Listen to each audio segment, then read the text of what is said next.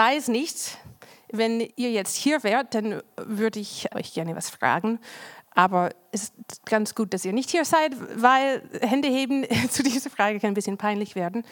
Ich weiß nicht, ob, ob du das vielleicht kennst.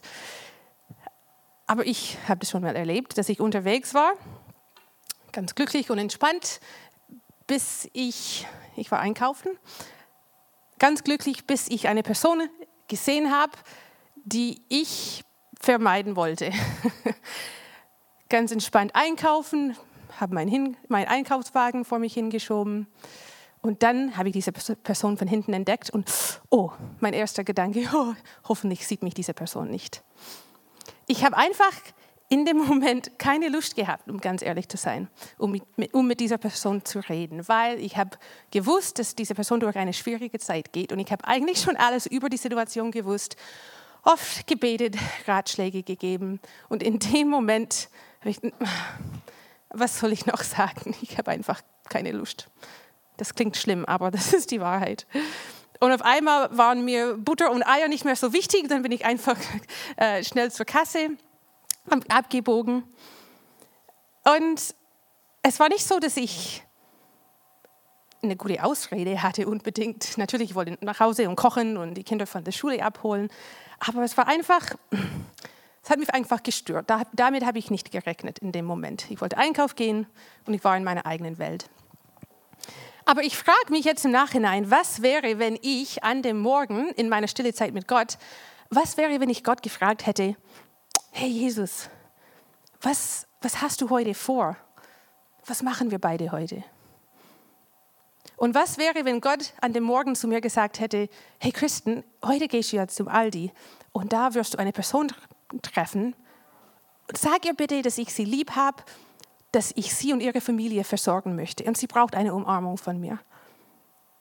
Boah, das wäre ja toll gewesen. Wenn ich das als Impuls von, von Gott bekommen habe, hätte an dem Morgen und gleich mit diesem Mindset in meinen Tag hineingegangen wäre, hey Jesus, was machen wir beide zusammen heute? Habe ich in dem Moment leider nicht gemacht. Aber das ist auch das Thema für heute. Wie wir Gott im Alltag repräsentieren können. Menschen um uns herum dienen können. Weil ich glaube, dass Gott viele solche Momente, im Englischen sagt man Divine Appointments, so göttliche Verabredungen. Ich glaube, er hat viele solche Momente für uns vorbereitet, aber wir verpassen sie, weil wir sie eher als eine Störung oder als eine Ablenkung sehen. Aber, also in Epheser 2 steht, wir sind Gottes Schöpfung, erschaffen in Christus Jesus zu guten Werken, die Gott zuvor bereitet hat, damit wir in ihnen wandeln sollen. Ganz wichtig, wir sind nicht durch unsere guten Werke errettet, sondern zu guten Werken geschaffen. Solange wir hier noch auf Erde leben, dann hatten wir einen Auftrag von Gott. Der hat Dinge für uns vorbereitet, die wir wahrnehmen dürfen. Ganz normale Situationen, ganz normale Menschen um uns herum, die Gott brauchen und die eine Begegnung mit Jesus brauchen, durch uns. Schlag mal Matthäus Kapitel 9 auf oder scrollt mal auf eurem Handy zu Matthäus Kapitel 9. Das ist ein spannendes Kapitel. Es zeigt uns, glaube ich, ein bisschen, wie Jesus das eigentlich gelebt hat. Ich frage mich manchmal, wie Jesus Alltag war. Ob er morgens aufgewacht ist mit einer langen To-Do-Liste im Kopf, so wie hier in diesem Kapitel. Das war der Tag, an dem er Matthäus zu seinem Jünger gemacht hat. Und ich frage mich, hm, wie hat Jesus gewusst, dass es Matthäus sein sollte? Hat er vielleicht in der Nacht davor einen Traum gehabt, wo er sein Gesicht gesehen hat? Oder ist er morgens auf den Berg gestiegen, wie er oft gemacht hat, und einfach mit seinem Papa gesprochen? Und ähm, Gott hat dann zu ihm gesagt, nun mein Sohn, du kennst ja den Zöllner Matthäus. Ja, ruf ihn mal heute. Ich weiß es nicht, ich weiß nicht, wie das passiert ist. Aber in diesem Kapitel finden ganz viele krasse Geschichten und krasse Begegnungen mit Jesus statt. Und das war möglich, weil Jesus diese Menschen nicht als Ablenkung gesehen hat, nicht als Störung, sondern als genau die Menschen, die Gott ihm geschickt hat. die Menschen, die er dienen dürfte.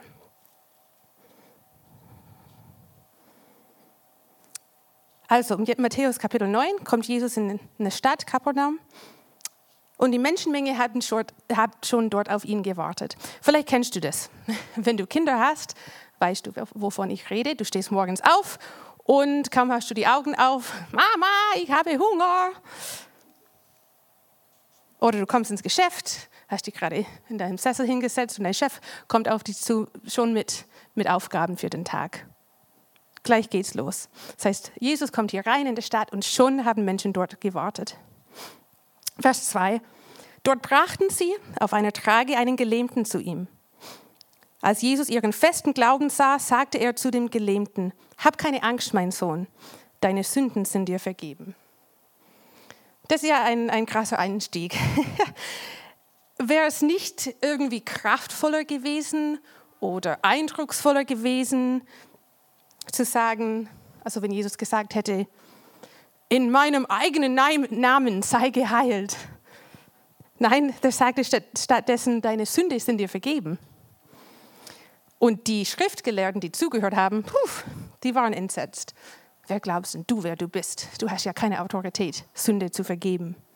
Nur Gott kann das. Die Schriftgelehrten, die waren die Richter, die haben Sünde gesehen und beurteilt. Ja, du da, du warst letzte Woche am Sabbat, nicht im Tempel. Und du da, du hast was geklaut. Sie haben einzelne Tatsünden wahrgenommen und gesehen, aber sie haben gar nicht wahrgenommen, dass sie selber auch von Sünde betroffen waren. Und jetzt kommt Jesus und sagt, nicht nur, deine Sünden sind dir vergeben. Jesus, das ist, was die noch nicht erkannt haben, Jesus hat gesagt, ich bin gekommen, um das Problem der Sünde in der Menschheit zu lösen. Dieser Riss zwischen Gott und Mensch. Ich möchte die Beziehung wiederherstellen. Ich bin deswegen Mensch geworden. Er sagte über sich selber, ich bin der Menschensohn. Ich bin Mensch geworden, um diese Beziehung wiederherzustellen. Und wenn dieser Riss jetzt gar nicht mehr existiert, wenn wir eins miteinander sind, dann ist es ganz normal, dass du Heilung empfangen kannst. Dann ist es ganz normal, dass du ganzheitlich wiederhergestellt wirst, weil nichts mehr zwischen uns steht.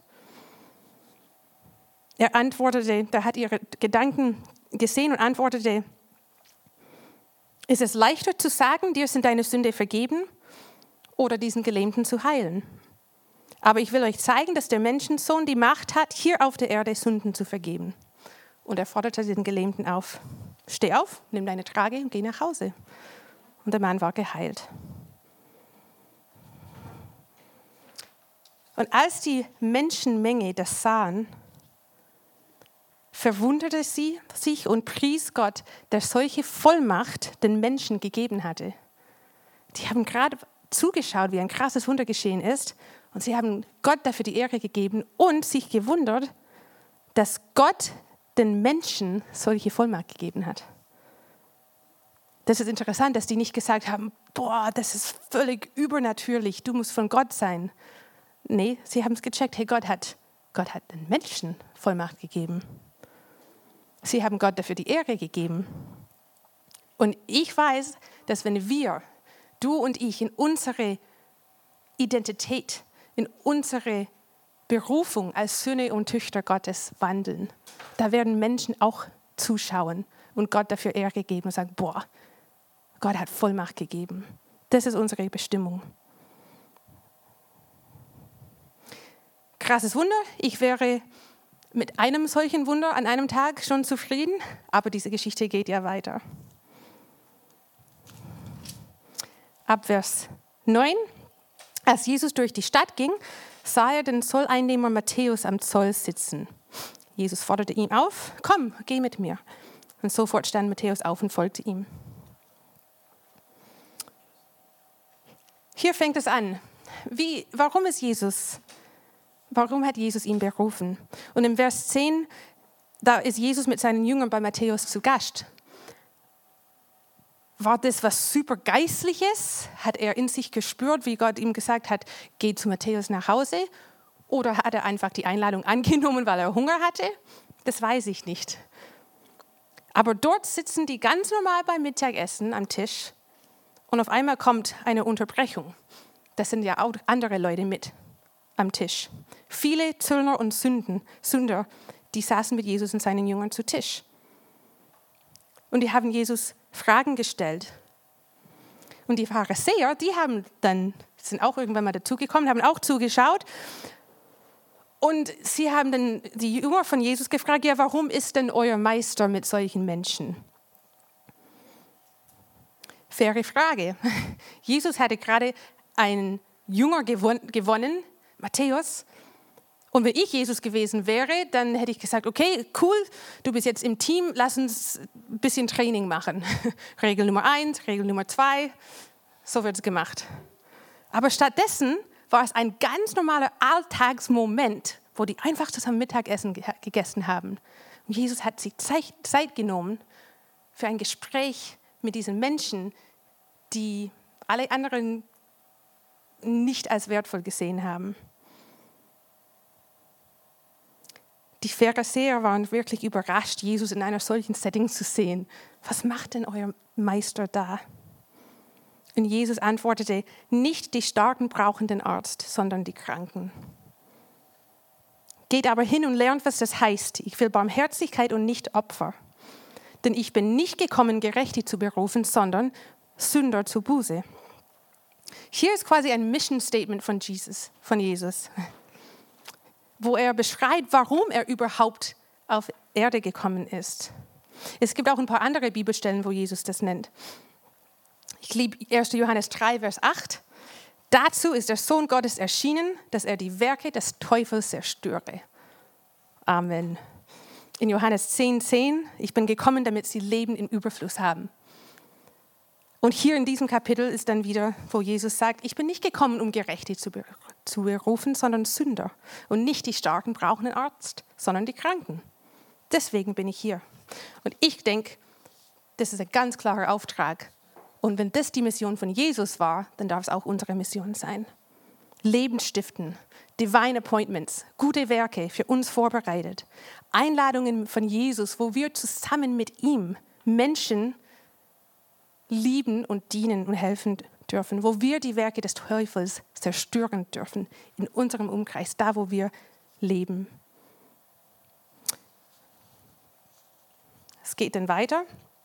Die Jünger von Johannes sind gekommen und haben nochmal eine Frage gestellt. Ja, warum fasten wir? Und die Pharisäer, die fasten ja auch. Und warum fasten deine Jünger nicht? Jesus hat ja wirklich alles durcheinander gebracht. Die Schriftgelehrten waren entsetzt, die Pharisäer waren verwirrt und beleidigt. Und ich finde es interessant, dass Jesus nie versucht hat, nichts zu beleidigen. Der hat nicht wirklich aufgepasst in dem Sinn. Stell dir vor, die Schriftgelehrten kommen und haben gesagt, ja, du hast keine Autorität, Sünde zu vergeben. Und er sagt, oh, sie haben recht, oh, es tut mir leid. Okay, das nächste Mal ähm, erwähne ich die Sünde nicht. Ich, ich lege nur dann ganz heimlich meine Hand drauf und, und halte die Person dann. Ja, alles gut. Nein, das hat er nicht gemacht. Seine Antworten in der Bibel und also in den Geschichten in der Bibel und ganz ehrlich, heutzutage, wenn ich die Bibel lese, da wünsche ich mir manchmal mehr Klarheit oder mehr ja, Jesus, warum sagst du nicht einfach, was Sache ist? Warum gibt es so viele Themen, die ah, Fragen, wo Fragen in mir hochkommen? Aber Jesus ging es schon immer um Beziehung. Und seine Stimme zu hören und sein Wort zu lesen, ist immer eine Einladung, mit ihm tiefer in Beziehung zu treten. Auch wenn wir nicht alle Antworten bekommen. Weil genau das hat Jesus mit seinem Vater gemacht. Jesus war Gott als also lebendiger Gott, aber der war auch Mensch. Und in Johannes 5, Vers 19, da sagt Jesus, der Sohn kann nichts von sich selbst aus tun, sondern nur das, was er den Vater tun sieht. Denn was dieser tut, tut auch der Sohn.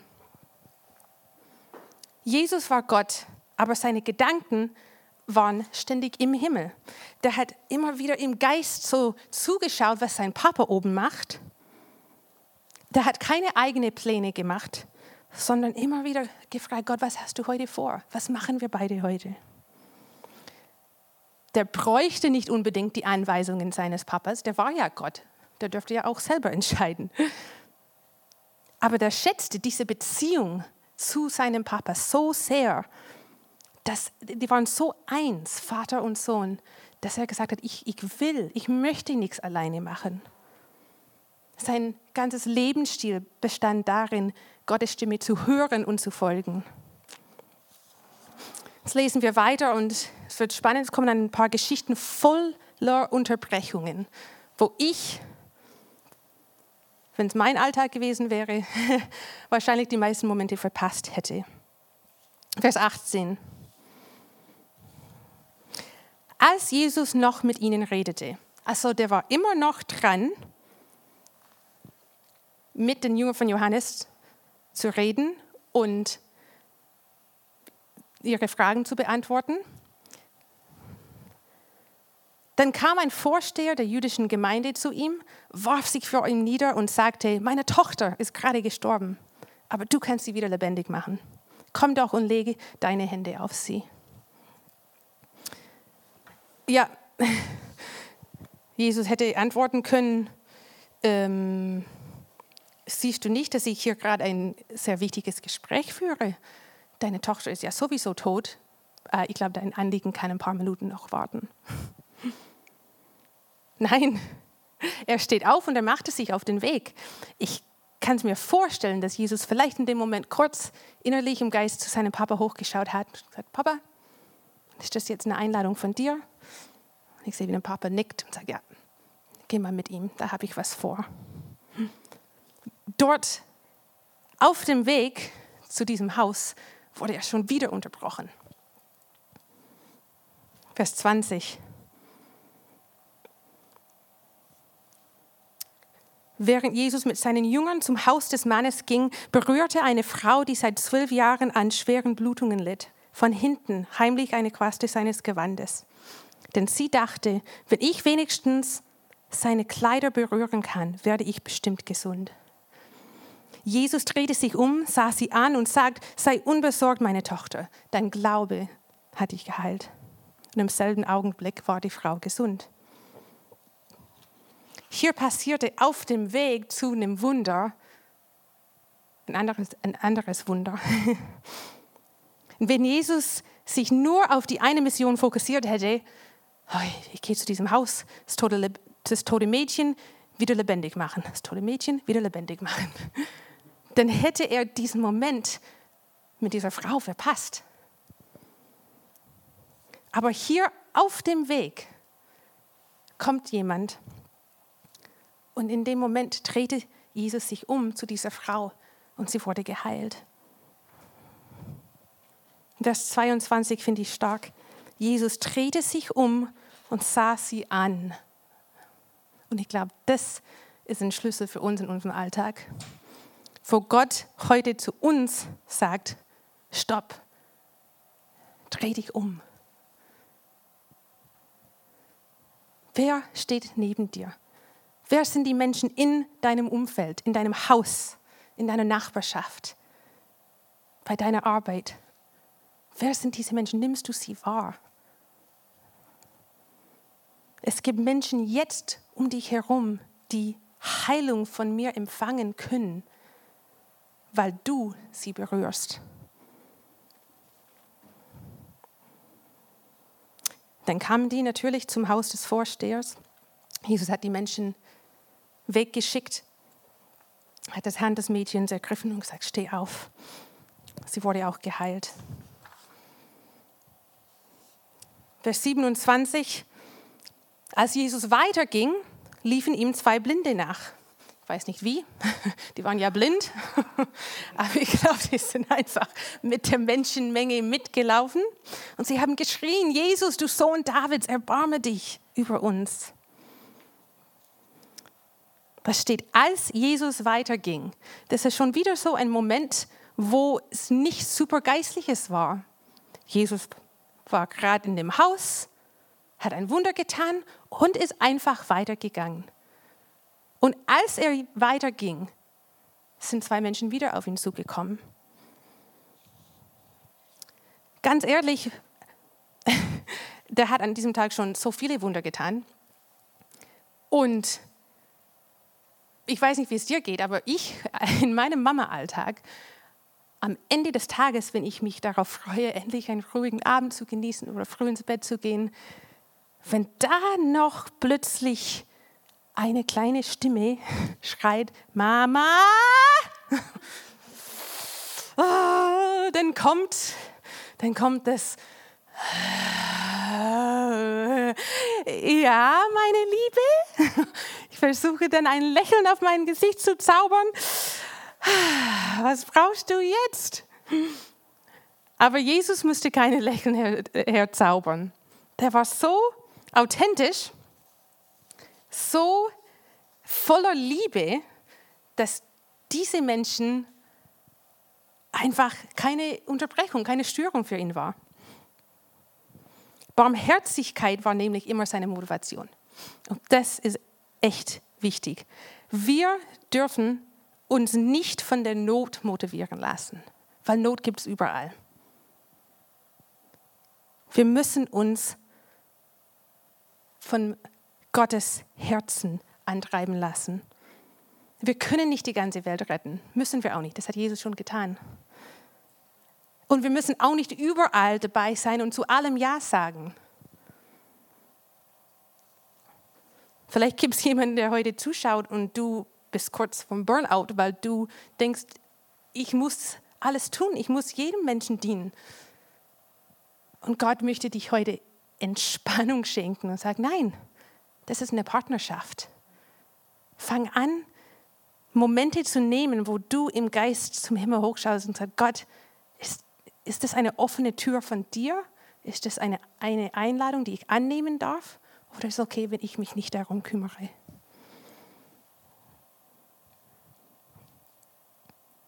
Vers 35,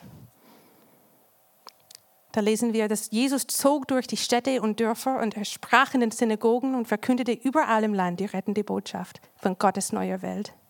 Wohin er auch kam, heilte er alle Krankheiten und Leiden.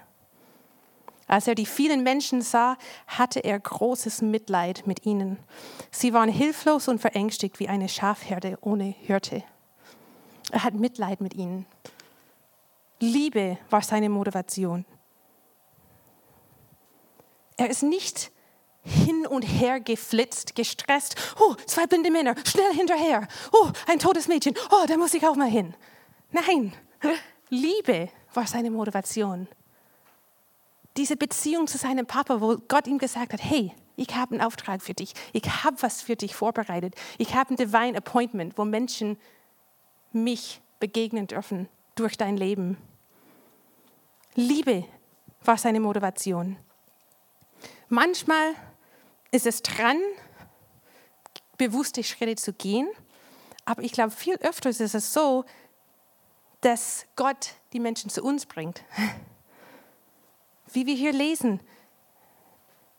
Einen gelähmten Mann wurde zu ihm gebracht, lesen wir, als er durch die Stadt ging, während er noch mit ihnen redete, als sie zum Haus gelaufen sind. Immer ein Schritt nach dem anderen. Und Gott hat Menschen in seinem Weg gestellt und gesagt, hier ist ein Moment, wo ich dich gebrauchen möchte. Ich glaube, Gott möchte und erwartet auch nichts Außergewöhnliches von uns, sondern der schenkt uns Momente in unserem Alltag, wo wir ein Segen sein dürfen. Dieses Kapitel hört mit einer berühmten Stelle auf, 37. Da sprach er zu seinen Jüngern, die Ernte ist groß, aber es sind wenige Arbeiter. Darum bittet der Herr der Ernte, dass er Arbeiter in seine Ernte aussende. Und ganz ehrlich, viele von uns beten schon seit Jahren, Herr, sende deine Arbeiter. Aber wir nehmen diese Divine Appointments im Alltag nicht wahr. Meine Frage an uns heute ist, was siehst du den Vater tun? Was wäre, wenn die Menschen in unserem Alltag keine Ablenkung von unserer eigentlichen Mission wären, sondern genau unsere Mission? Was wäre, wenn die Nöte, die wir überall begegnen, offene Türe von Gott sind? Zurück zu dieser Geschichte mit den zwei Blinden. Jesus hat sie natürlich auch geheilt. Und als er hinausging, weiterging, plötzlich, da brachte man einen Menschen zu ihm, der stumm und besessen war. Schon wieder eine Not, schon wieder eine Einladung von Gott. Jesus trieb den Dämon aus. Und so viel ist hier passiert. Und ich glaube, das war ganz einfach. Für Jesus gab es keine Zufälle. Der war nicht überrascht. Oh, was machst du denn hier? Nein, der sah, was sein Vater getan hat. Und er hat das Gleiche getan. Was siehst du den Vater tun? Die letzten paar Wochen waren für mich ziemlich herausfordernd, einfach weil ganz viele Dinge nicht so gelaufen sind, wie ich erwartet hatte. Quarantäne, Krankheit, Kindergartenschließung, Termine gestrichen. Ich habe so einen altmodischen Terminkalender mit Papier und Bleistift. Kennt ihr das noch? Ich habe so viele Termine durchgestrichen und verschoben. Und ich vom Tipp her bin jemand, ich mag Struktur, ich mag Pläne und ich kann nicht immer so gut damit umgehen, ähm, wenn ich spontan oder flexibel sein muss. Aber es ermutigt mich, dass Gott einfach nicht davon überrascht ist. Und tatsächlich gab es für mich auch in den letzten Wochen Divine Appointments. Stell dir das mal vor vorbereitete Werke von Gott. Eine Freundin zum Beispiel hat mir geschrieben, die hat ein, ein Gebetsanliegen ähm, gehabt wegen ihrem Baby. Ich habe darüber gebetet, habe einen Eindruck bekommen, habe es ihr geschickt. Und am nächsten Tag hat sie mir geschrieben, hey, vielen Dank für dein Gebet, die Situation hat sich deutlich verbessert. Das ist ja cool. Mission im Alltag. Eine andere Geschichte, ich habe meinen mein Sohn ins Bett gebracht für ein paar Nächte und er konnte nicht einschlafen. Er hat gesagt, Mama, immer wenn ich die Augen zumache, dann habe ich Angst. Und ich habe ihm die Bibelstelle vorgelesen, wo es darum geht, unsere Gedanken gefangen zu nehmen. Ich gesagt, du bist wie ein Polizist. Du hast die Autorität, diese Gedanken wegzuschicken. Wir haben zusammen gebetet. Gesagt, Gott, ersetze bitte diese Lügen mit deiner Wahrheit und gib uns neue Gedanken. Er hat sich umgedreht und ist gleich eingeschlafen die Werke des Teufels zerstören. Wenn mein Kind Angst hat und vor Angst nicht einschlafen kann, hallo, da stehe ich auf. Mission im Alltag. Noch eine Geschichte. Da ist, ich habe eine Nachricht bekommen, dass ein Bekannter einen äh, Selbstmordversuch überlebt hat diese, diese Woche. Und ich hatte, ohne das zu wissen, an dem Tag an ihm gedacht und für ihn gebetet. Man weiß es ja nie, aber vielleicht hat dieses Gebet sein Leben gerettet. Mission im Alltag. Diese Beziehung, wo Gott uns was zeigt, sagt, jetzt ist dran. Sende diese Nachricht, bete mal, fahr mal vorbei, bring was vorbei. Diese kleinen Impulse, die wir vom Heiligen Geist bekommen, das dürfen wir nicht unterschätzen. Sind wir aufmerksam, hören wir auf seine Stimme, sehen wir, was er macht.